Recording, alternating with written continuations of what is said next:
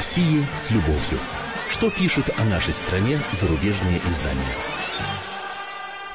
Мы приветствуем всех, кто слушает радиостанцию «Комсомольская правда» в Москве и других городах вещания. И пришло время познакомиться с обзором наиболее интересных публикаций в иностранных СМИ о нашей стране. И, как всегда, в это время в студии заместитель редактора отдела международной политики комсомолки Андрей Баранов. Да, здравствуйте. Как обычно, эту программу мне помогает вести наша ведущая Елена Афонина. Ну и э, вы, наши уважаемые радиослушатели, тоже в стороне от этого процесса не останетесь, потому что телефон прямого эфира 8 800 200 ровно 9702 в вашем распоряжении.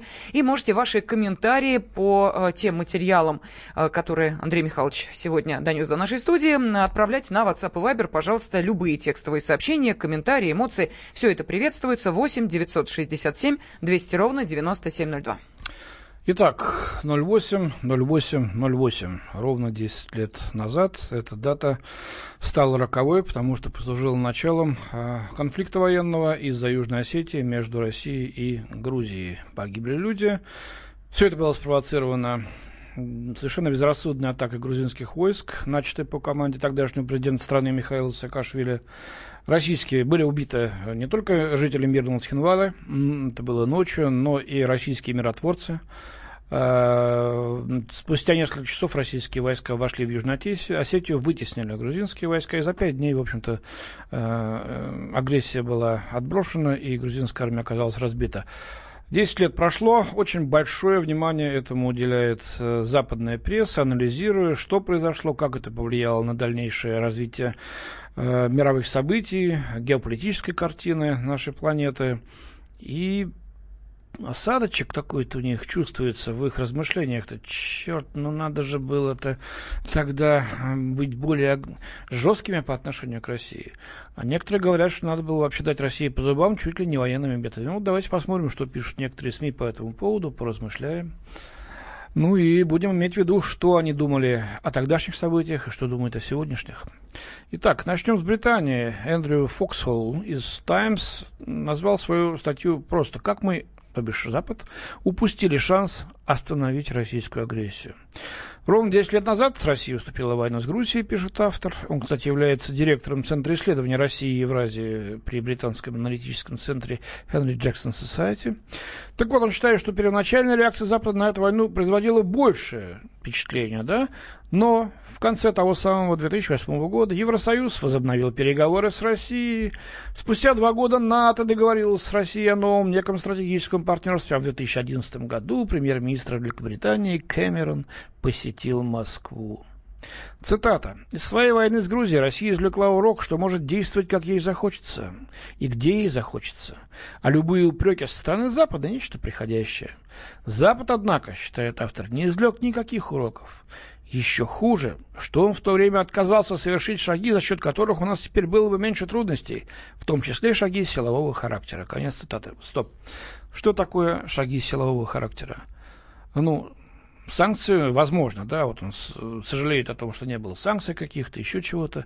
Но если этот человек имеет в виду военные действия Запада, если он считает, что а, армии стран НАТО должны были прийти на территорию Грузии и вступить в военную конфронтацию с Россией, то этот вот директор этого аналитического центра, каких, кстати говоря, сотни, он один из многих, я уж не знаю, как он там по разнарядке какую строчку занимает, он что, не понимает, что это была полномасштабная война? И, может быть, сейчас уже этой статьи бы и не появилось, некому было бы ее писать, да и Британия, наверное, была бы не такой. Что же это такое-то? Эти люди сожалеют о том, что тогда Россия дала по зубам взорвавшемуся местному царьку э, Мишако Саакашвили, который решил, что он сейчас под защитой тех самых вот западных покровителей, которые обещали ему вступление в НАТО и полную так сказать, защиту от всего, что либо угодно, э, возьмет под контроль Абхазию и Южную Осетию. И Россия ничего не посмеет сделать. Посмели сделать. Как мы видим, и Запад очевидно совершенно, взвесив все за, все за и против, э, решил, что овчинка выделки не стоит спасать этого человека. Вся его армия, обеспеченная и обученная западными инструкторами, бежала, бросив и вооружение, и карты, и, кстати говоря, западную амуницию. Куча винтовок, э, другого оружия, которое было взято, кстати, в качестве трофеев. Андрей Михайлович, у меня сразу вопрос возникает, а на каком основании, собственно, Запад э, должен был вмешаться в, этом, в этот конфликт? Так считают вот эти политологи. Нет, это которые, понятно. Да. Если они западные политологи, то они же понимают, что э, есть определенные правила. Ну, хотя после Югославии какие правила? Давайте забудем Никаких об этом. правил да. нет и после Ирака. А чем они обосновывают? Читаем дальше. Десять лет назад показалось бы немыслимым, что Путин и его приятели напрямую вмешаются в президентские выборы в США. Фейк полнейший, как говорит господин Трамп. Никаких доказательств нет про вмешательство в выборы в США, но они считают, что это уже доказано. Да? И тогда потрафили русским в Южной Осетии, а теперь они вмешались в выборы США. Дальше. Проведут в Германии информационную операцию, направленную на подогревание ксенофобии. Оказывается, э, вот это безобразие, что творится с беженцами, которых Меркель запустила туда сотнями тысяч, если не миллионами, и которые ведут себя там, далеко не все, конечно, но очень многие, совсем не так, как ожидали, это тоже, окажется, российская спецоперация. Это напрямую газета «Таймс», британская «Таймс», уважаемая, впаривает, извините за этот нерадийный глагол, может быть, своим читателям. И, наконец, или создадут русские в Словакии базу в милитаристском стиле, где воспевается советское приение Центральной и Восточной Европы. Я вообще не понимаю, о чем речь идет. У нас об этом ничего не говорилось, я нигде об этом не видел. Я думаю, что британцы об этом не знают. Но раз читают в «Таймс», то наверное, что-то ужасное там русские сделали. О чем речь, я не понимаю. Хотя постоянно мониторим э, прессу иностранную. Но именно к этому, делает вывод автор, привело бездействие Запада. Теперь стоит вопрос, готовы ли мы, то бишь Запад, в конце концов, внять предостережениям, которые вытекают из поведения России за последние десятилетия, и предотвратить еще более серьезные последствия в последующие десятилетия, заключает автор. То есть, надо воевать. Вот такой вот следует из его э, посылов. Говорят, что капли камень точат. Вот это одна из тех самых капель, которые долбит, долбит э, общественное сознание в западных странах и заставляют, приучают людей, в общем-то, к мысли о том, что ну, нет другого выхода, кроме как остановить нового Гитлера в лице России. Но вот, тем не менее, наши радиослушатели уже э, приступили к, э, в том числе, и э, своим комментариям. Нам пишут сейчас, что интересно, как бы отреагировали американцы, если бы их военные э, погибли. Если бы их миротворцев убили, а погибли, значит, э, несколько десятков наших бойцов, многие были ранены, от Тбилиси бы ничего не осталось, я вас уверяю, через три дня. Там были бы и бомбежки с воздуха, и уж режим точно был бы сменен. Американцы такого не прощают ни, ни, ни, никому. Здесь была явная причина, если бы это американцы. Это не фейковое оружие массового поражения Саддама Хусейна, после чего был разрушен Ирак. А уж действительно убитые миротворцы. Миротворцы, пожалуйста, разбитая техника. Э, я думаю, что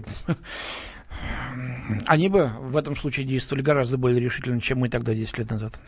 Да, но я напоминаю, что ваши комментарии вы можете прислать на WhatsApp и Viber 8 967 200 ровно 9702, ну или звоните по телефону 8 800 200 ровно 9702. Дальше читаю, ну, по поводу Южной Осетии. Вашингтон Пост, Америка, да? Если сегодня структура либерального миропорядка рискует обрушиться, а, собственно, так оно и есть, то когда именно впервые зашатались ее опоры, это вопрошает обозреватель Вашингтон Пост Роберт Кейган. По его мнению, один из первых сильных ударов по опорам миропорядка нанес 10 лет назад Владимир Путин, когда направил российские силы в Южную Осетию, в соседней Грузии для поддержки сепаратистов, опирающихся на Россию. Ну, вот видите, как это их точка зрения, и она долбится, вот как вот Карфаген должен быть разрушен, так и Россию не рушит. Президент Грузии Саакашвили, опасаясь полномасштабного вторжения, Обалдеть, еще раз. Президент Грузии Саакашвили, опасаясь полномасштабного вторжения России, приказал своим войскам атаковать и тем самым попался в ловушку Путина. Воспользуясь грузинской атакой под предлогом, э, как предлогом Путин начал то самое полномасштабное вторжение. Простите, Богради, я хочу напомнить, что в то время президентом был не Владимир Владимирович. Конечно. Тогда был президентом Дмитрий Медведев, он действовал решительно, Путин был Но все равно Путин. Да, да, да. Но все равно Путин. Вот, по мнению автора, реакция Запада граничила с равнодушием, а Джордж Буш даже не ввел санкции, напоминает Кейган. Российская атака на Грузию также продемонстрировала эффективность путинской версии об обиде. Миротворцев-то убили, да? Обиделись, видишь ли, Россия-то. Хотя агрессию совершила Россия. На Западе многие винили других Саакашвили, Буша, НАТО за то, что они вынудили Путина к определенным действиям. Вот так вдалбливаются людям неправда, ложь о тех событиях. Да, ну а мы буквально через две минуты продолжим. Андрей Михайлович будет знакомить нас и с другими материалами зарубежной прессы. Ждем ваших комментариев. Будьте всегда в курсе событий. Установите на свой смартфон приложение «Радио Комсомольская правда». Слушайте в любой точке мира. Актуальные новости, эксклюзивные интервью, профессиональные комментарии. Доступны версии для iOS и Android. «Радио Комсомольская правда». В вашем мобильном. О России с любовью. Что пишут о нашей стране зарубежные издания? Студии заместитель редактора отдела международной политики комсомольской правды Андрей Баранов. И Елена Афонина. А, и Андрей Михайлович продолжает знакомить нас с материалами зарубежной прессы. Разумеется, эти материалы касаются событий, которые происходят или происходили в нашей стране. Да, мы начали наш обзор с э, том, как вспоминают на Западе о событиях десятилетней давности, о конфликте в Южной Осетии между Россией и Грузией, так называемой войне 08-08-08. Она произошла 8 августа, началась, вернее, 8 августа 2008 э, года с э, злодейского обстрела из залповых установок «Град» со стороны Грузии спящего мирного Цхинвали. Погибли десятки людей и наши российские миротворцы. Но винят в этом по-прежнему Россию, что интересно, Путина, хотя, он в то время не был президентом и верховным главнокомандующим, и вообще находился в Пекине на открытии Олимпиады, на что и рассчитывал господин Саакашвили. Э, буквально чуть-чуть я еще займу ваше внимание этой темой. Зюддойче Цайтунг, ее обозреватель Фрэнк Нингаузен приводит Значит, э, результаты опроса Левада-центра, ну, именно эту нашу социологическую организацию всегда цитируют на Западе, потому что она считается наиболее либеральной такой, да, или даже антикремлевской. Так вот, 20% россиян ничего не знают о российско-грузинской войне. Ну, может быть, да, те, которые родились в 2000 году, а сейчас им уже 18, как-то и не знают, и живут совсем другими э, ценностями и событиями. Но меня другая э, фраза здесь потрясла. Российские СМИ скупо освещают события, связанные э, с той войной и с Грузией. Ребят, ну откройте хотя бы «Комсомольскую правду», вчерашний номер, сегодняшний, где наши спецкоры, тогда находившиеся один в Грузии на территории Гори, да, и чуть не расстрелянный грузинами, другой Александр Коц, находившийся в составе э, российской танковой колонны вместе с другими журналистами, получивший ранения, от э, грузинского военнослужащего, описывал то, как происходили бои, он видел, как э, чуть ли не в рукопашную шло там все, да. А, посмотрите десятки публикаций сейчас, воспоминаний, посмотрите телесюжеты. Ну, зачем так врать-то, вот, откровенно, господа из Зюдойче Центука?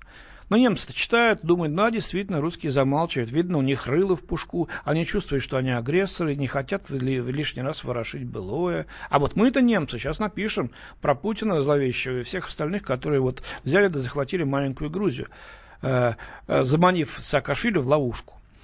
Итак, Москва признала независимость Абхазии и Южной Осетии, пишет немецкая газета. И хотя ее примеру последовали лишь, лишь Венесуэла, Никарагу и некоторые остальные государства, Тбилиси давно потерял контроль над этими территориями. Грузии нужен, ну дальше вообще анекдот. Вот я этим анекдотом закончу. Это пишут серьезные газеты, еще раз повторю, The Deutsche Zeitung, значит, немцам. Грузины уже многие годы жалуются на то, что кто-то по ночам постоянно понемногу передвигает заграждение на границе вглубь грузинской территории. Грузинский фотограф Такара Рабакидзе рассказал изданию о 84-летнем мужчине, который тоже в свою очередь рассказал, что обнаружил в своем персиковом саду пограничный столб, который свидетельствовал о том, что он теперь живет на территории Южной Осетии. Конец цитаты, точка. Ну что это, аргумент, что ли, да? Ну, как к этому относиться всерьез? Ну, мы-то люди, которые знаем вообще, как это было, и можем рассмеяться, а там все принимают за чистую монету. Но я напомню, что тогда российская армия, хоть одержала за пять дней э, победу, разгромную победу над э, грузинскими э, войсками, была тогда совсем не столь боеспособна, каковой должна быть российская армия. Саша Коц, наш военный обозреватель, которого вы все, кто слушает радиостанцию, читает, «Комсомольская правда» читает наши газеты, которого вы все хорошо знаете, получивший, напомню, ранение, отдал свой спутниковый телефон командующему 58-й армии, чтобы тот по нему наводил авиацию. Не было связи, нормально. Вы представляете, что творилось? Журналист, сейчас в этом нет секрета, да? Помогал командующему армии осуществлять контроль над веренными ему тысячами людей. Сейчас, за 10 лет, как вы видите, изменилось все волшебнейшим образом. Российская армия превратилась э, в боеспособную силу, повторю, стала такой, какой должна быть армия Российской Федерации, такой страны, как Россия. Но это почему-то страшно пугает наших э, западных, э, э, ну, скажу опять партнеров, как назвать, не знаю. Э, Леко, газета французская, Грильден Бадри пишет, что Россия побеждает на своих армейских международных играх. Эти армейские Олимпийские игры, пишет он, являются для России удобным случаем продемонстрировать свои войска и боевую технику. Ну, практически не сталкиваясь с армией членов НАТО, хотя мы зовем э, значит, представителей НАТО участвовать в танковом биатлоне, э, в других, сейчас есть и морские составляющие, и десантные составляющие, и саперные, какие угодно вообще, да. Э, вот. И она пользуется благоприятной возможностью, пишет французский журналист, поучаствовать в танковом биатлоне.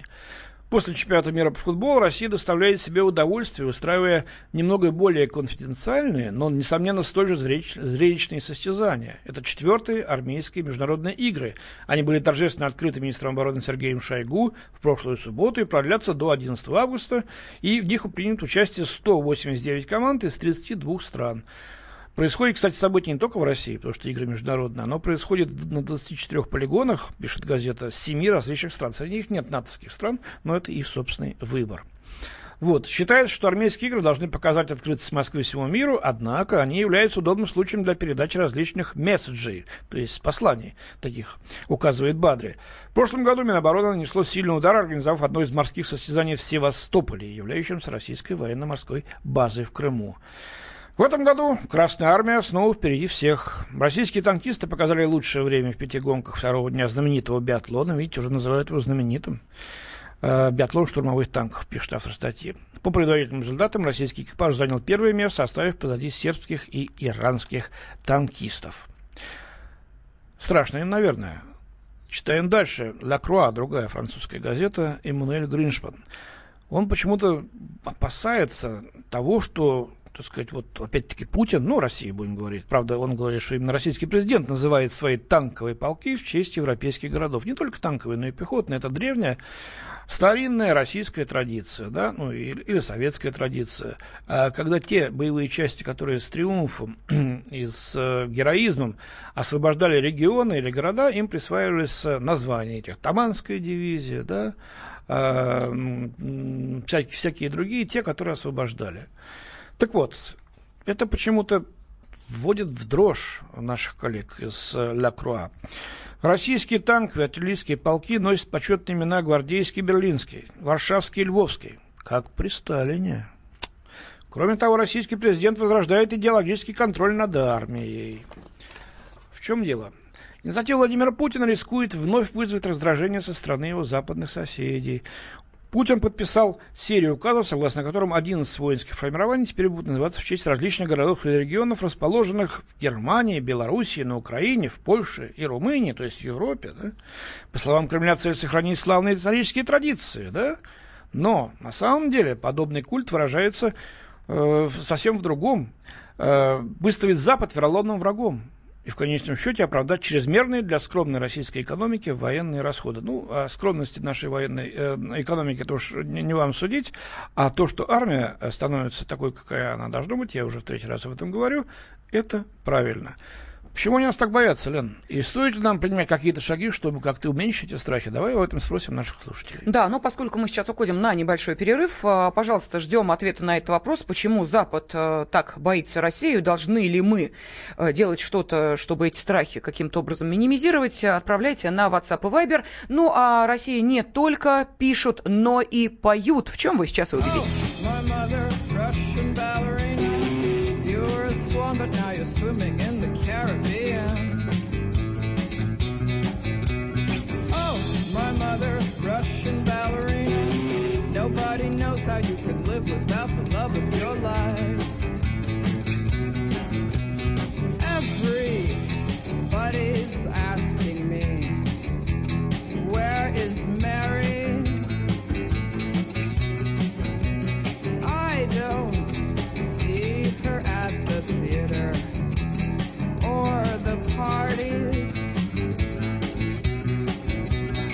Right, because she's carving bamboo far from the artistic milieu.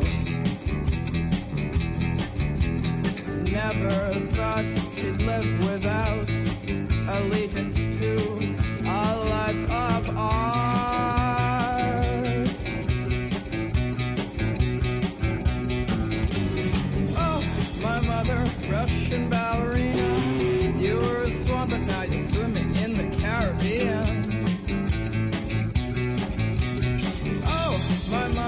rushing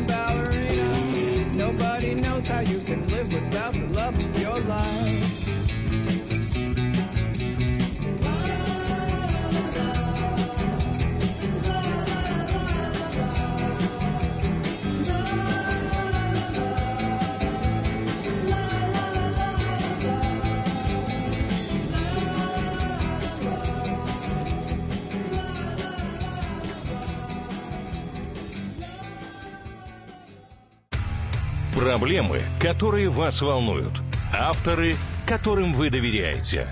По сути дела, на радио «Комсомольская правда». Дмитрий Потапенко. По пятницам с 7 вечера по московскому времени. О России с любовью. Что пишут о нашей стране зарубежные издания?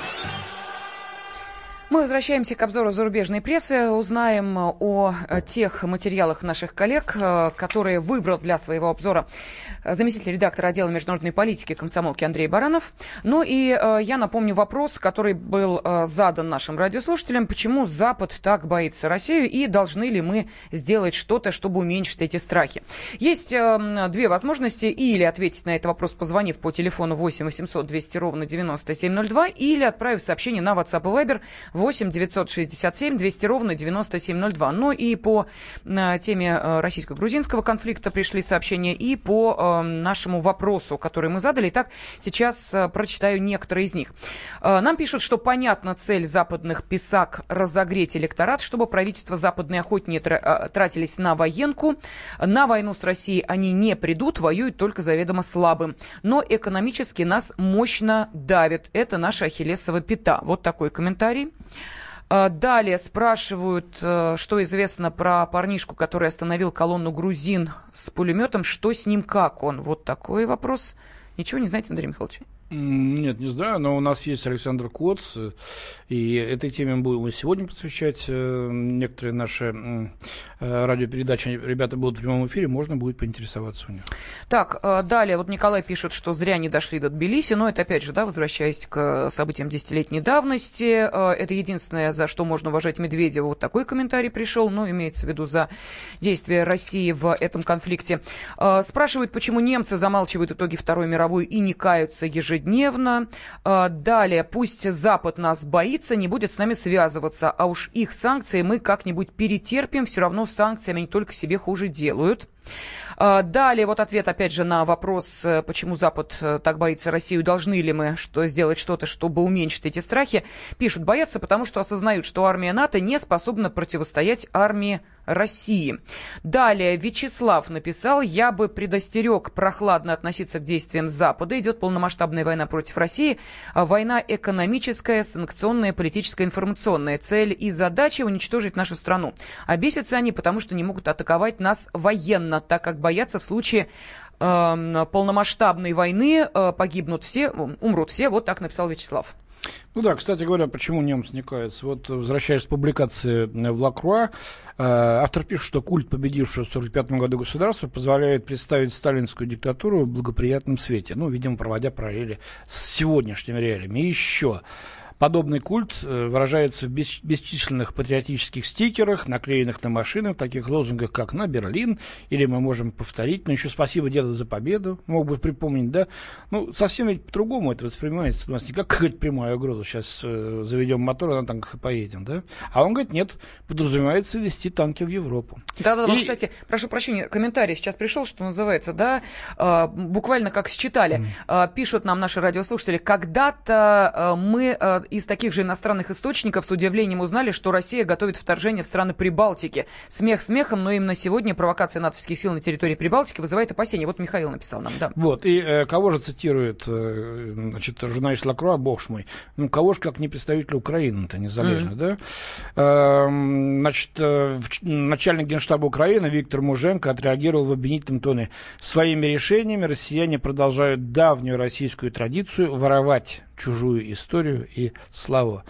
Ну, мерзость, конечно. Ну, хоть ну, можно только смеяться, так сказать, над, над этим убожеством, но я еще и еще раз повторяю, уважаемых слушателей, в данном случае французы читают это и все принимают за чистую серебряную, а то и золотую монету. Думают, что это правда, что это истина, что так оно и есть. Вот такие мы совершеннейшие нелюди. Вот так вот. Ну, а мы э, рады будем услышать ваши э, значит, отклики. Вот, кстати, пришел еще один, Олег Пономарев. Не надо нас бояться, надо жить мирно со всеми, все дело, чтобы россияне жили хорошо.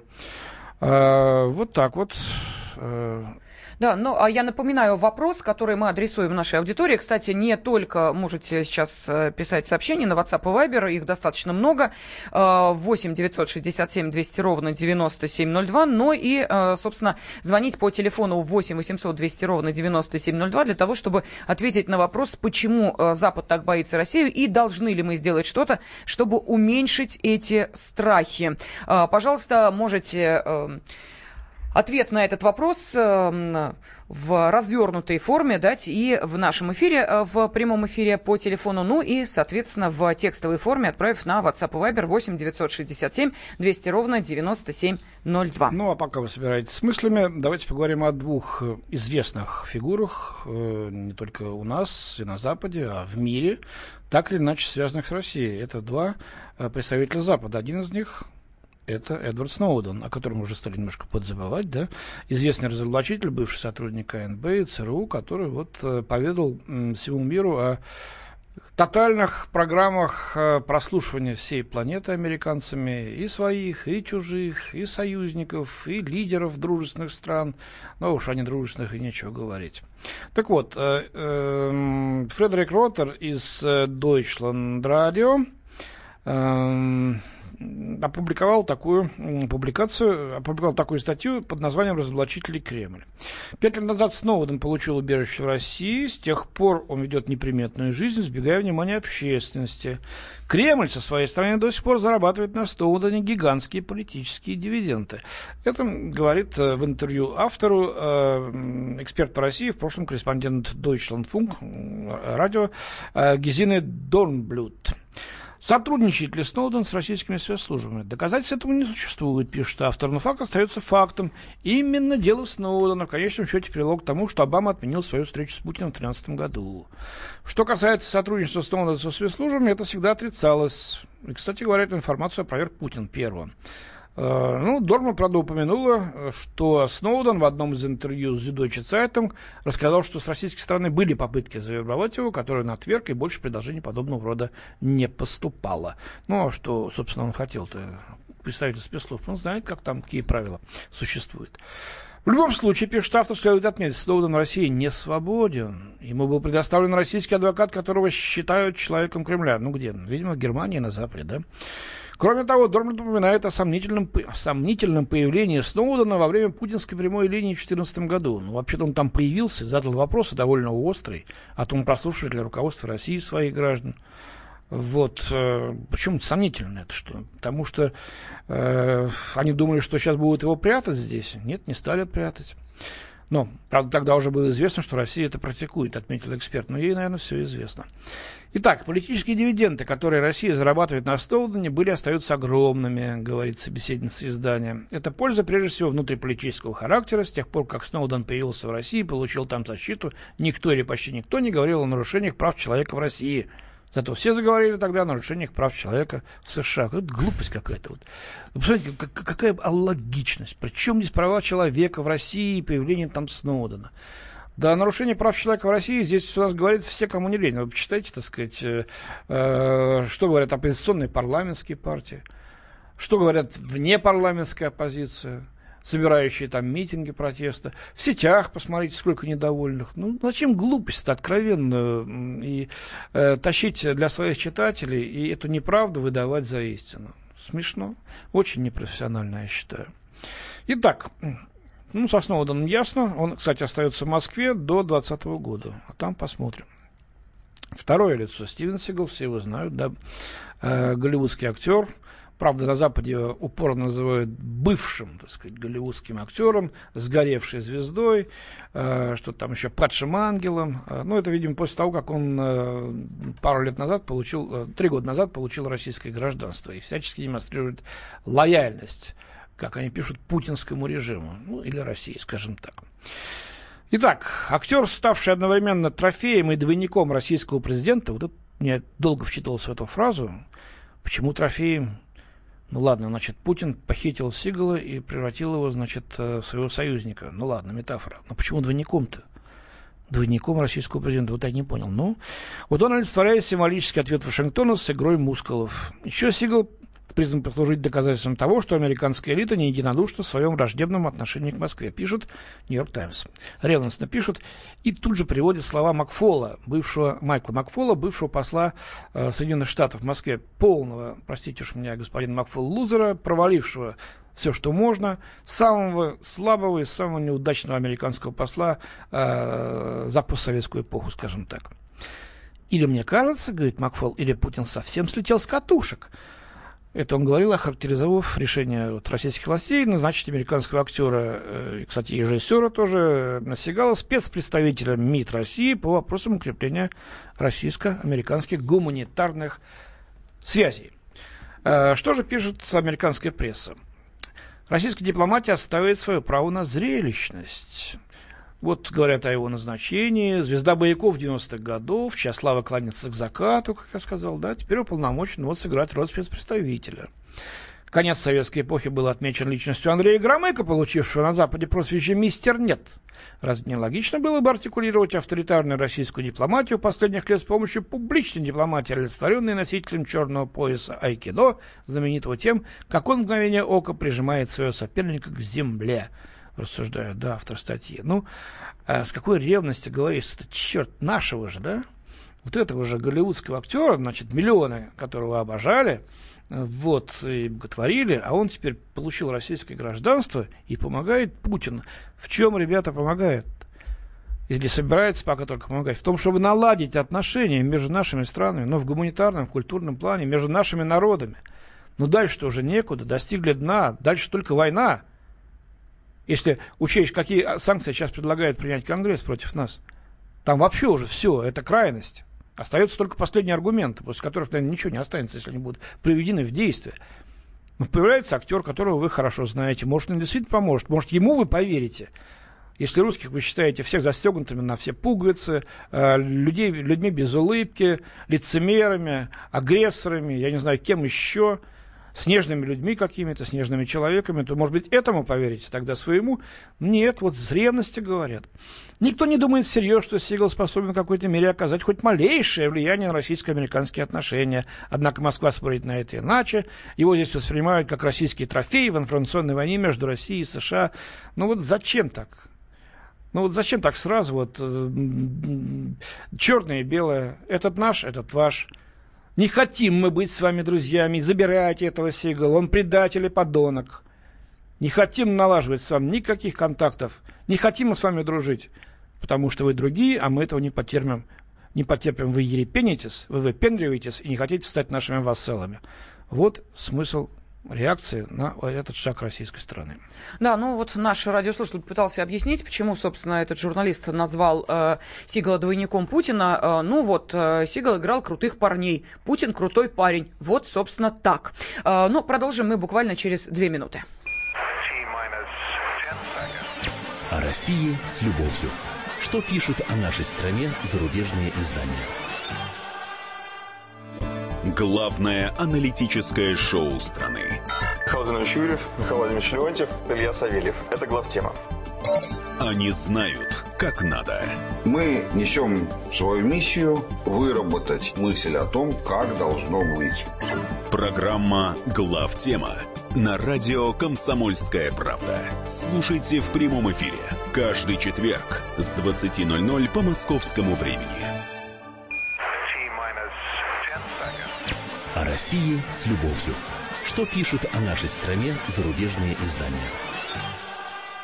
В студии заместитель редактора отдела международной политики комсомольской правды Андрей Баранов. И наша ведущая Ирина Фонина. Да, ну вот Андрей Михайлович, как всегда, знакомит нас с материалами зарубежной прессы, касаются событий в нашей стране и э, прошлого. Мы вот уже в самом начале говорили о событиях десятилетней давности э, грузино-российских конфликта, ну и э, событий настоящих дней, э, когда, например, того же Стивена Сигла назвали почему-то двойником Путина. Сейчас еще немножко про это поговорим. Тут между делом нам а, некий слушатель с кодом 916, номер заканчивается на 9967, пытается писать по-английски, весьма коверканно. Слушайте, ну вы же явно русский из России, пишите по-русски-то. Тем более с английским у вас... По-английски это как-то не очень получается. Да. Но вот по-русски, да, спокойствие, никакой войны с НАТО не будет. Мы будем полномасштабно воевать с исламистами на территории Средней Азии и с ними же на своей территории. Да и, скорее всего, лет через 10 с Чечней будет война. О как. Ход с Сигалом – обычный пиар, как с Депардье, Монсеном, пишет нам Дмитрий. Ну, пиар в нашем современном обществе имеет очень большое значение, вы же знаете. А, вот, ну, вот такое мнение у Дмитрия. Не знаю, насколько оно в ближайшее будущее покажет. Ну, про Сигала еще немножко поговорим.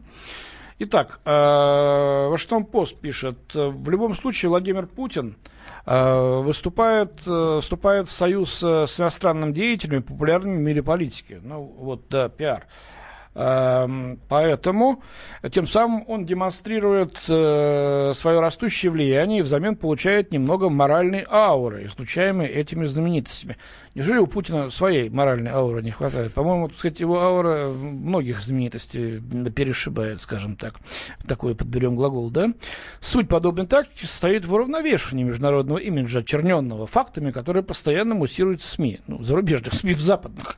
Это гонение на российскую оппозицию, войны, Грузия, Украина, аннексия иностранных территорий, Крым, поддержка кровавых диктаторов, Башар Асад, бомбардировки гражданского населения, Чечню вспомнили, Сирия, да, Сербию хорошо еще не написали, убийство перебежчиков за рубежом Александр Литвиненко и Сергей Скрипаль посредством радиоактивных и нервно-паралитических веществ. Ребят, вот эта вот мешанина, вот эта каша дурацкая обрушивается на головы. Ой, господи, хотя российский бюджет и истратил огромные суммы на публичную дипломатию, она функционирует скорее в качестве заплатки, считает вот цитируемое изданием политолог Татьяна Становая. Никогда не была публичной стра- сильной стороной Путина и его режима. Он больше привык решать проблемы с глазу на глаз с великим мира всего. Как-то черт его знает. В общем, чувствуется очень большая ревность вот по, по поводу назначения Стивена Сигала на эту должность. Уколола их это. А знаете, что уколола? А то, что люди, ну, не самые последние в а, американском обществе с точки зрения пиара, да, находят возможность идти против вот этого мутного и очень сильного, увы, течения антироссийского, которую сейчас вот э, эту волну, которую, значит, закатили на Западе. Э, вот эти вот люди из истеблишмента Вашингтонского, которые многие подчинились Европе, но далеко не все. Кстати говоря, тоже. Возьмите того же Шрёдера, э, Возьмите многих э, деятелей э, искусства, до того же Депардье, хотя как бы можно не относиться к его мотивам, но тем не менее Заплатки, говорите, это у вас брешь за брешью появляется, поэтому вы и нервничаете. Ну, давайте я зачитаю еще давайте. парочку сообщений. Вот Вячеслав написал, нашу страну перестанут бояться, начнут активно любить, уважать и поддерживать. Э, только тогда, когда она распадется на несколько государств, и армия будет уничтожена, примет западные в кавычках ценности, и к власти придут э, либероиды. Вспомним 90-е, как нас любили и как нас поддерживали, напоминает Вячеслав. Вера пишет, я думаю, что всем этим писакам народ не верит, тем более совсем недавно прошел чемпионат, и все зарубежные гости увидели, э, что все, что про нас пишут, э, для них их СМИ, э, что мы агрессоры, это ложь. Э, далее, э, ну как не поверить в западный об обком, в кавычках, когда в одно время в разных изданиях выходит типовая заготовка, якобы статья. Вот так вот. Ну да. Ну давайте под самый конец, остается меньше минуты, маленькая такая вишенка. Британская путешественница Сэдди Уайтлокс в своей колонке для Daily Mail рассказала, что совершила тяжелое восхождение на Монблан, на вершине которого она встретила распивающих алкоголь россиян.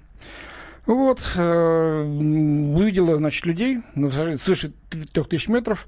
Э, россияне праздновали 40-летие одного из мужчин, распивали шампанское из гигантской трехлитровой бутылки стоимостью не менее двух тысяч э, долларов. Ну, вообще-то э, возникают э, галлюцинации на таких высотах. Во-первых, 40-летие мужики не отмечают, и уж если это были бы русские, то пили бы из трехлитровой бутылки вовсе не шампанское, а водку.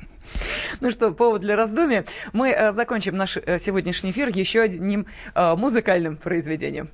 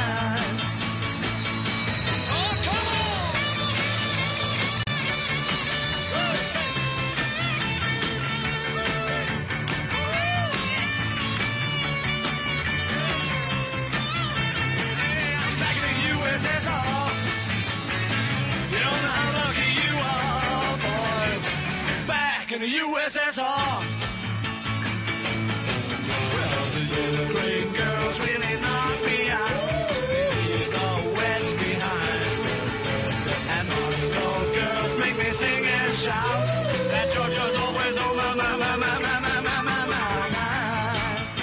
Oh, show me round. There's no big mountains way down south. Take me to your daddy's farm. Let me hear your balalaikas ringing out. Come and keep your comrade warm. I'm back in the USSR. Hey, you don't know how lucky you are. Back in the USSR.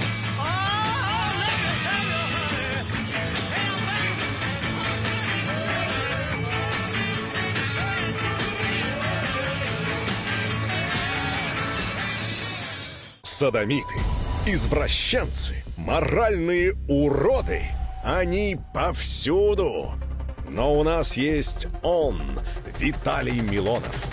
Потаскушки и либеральные сетевые хомячки. Закончилось ваше время, наступает наше время, наступает программа «Депутатская прикосновенность». Будет жарко, а возможно и больно. Программа «Депутатская прикосновенность» с Виталием Милоновым. Каждый вторник с 9 вечера по Москве.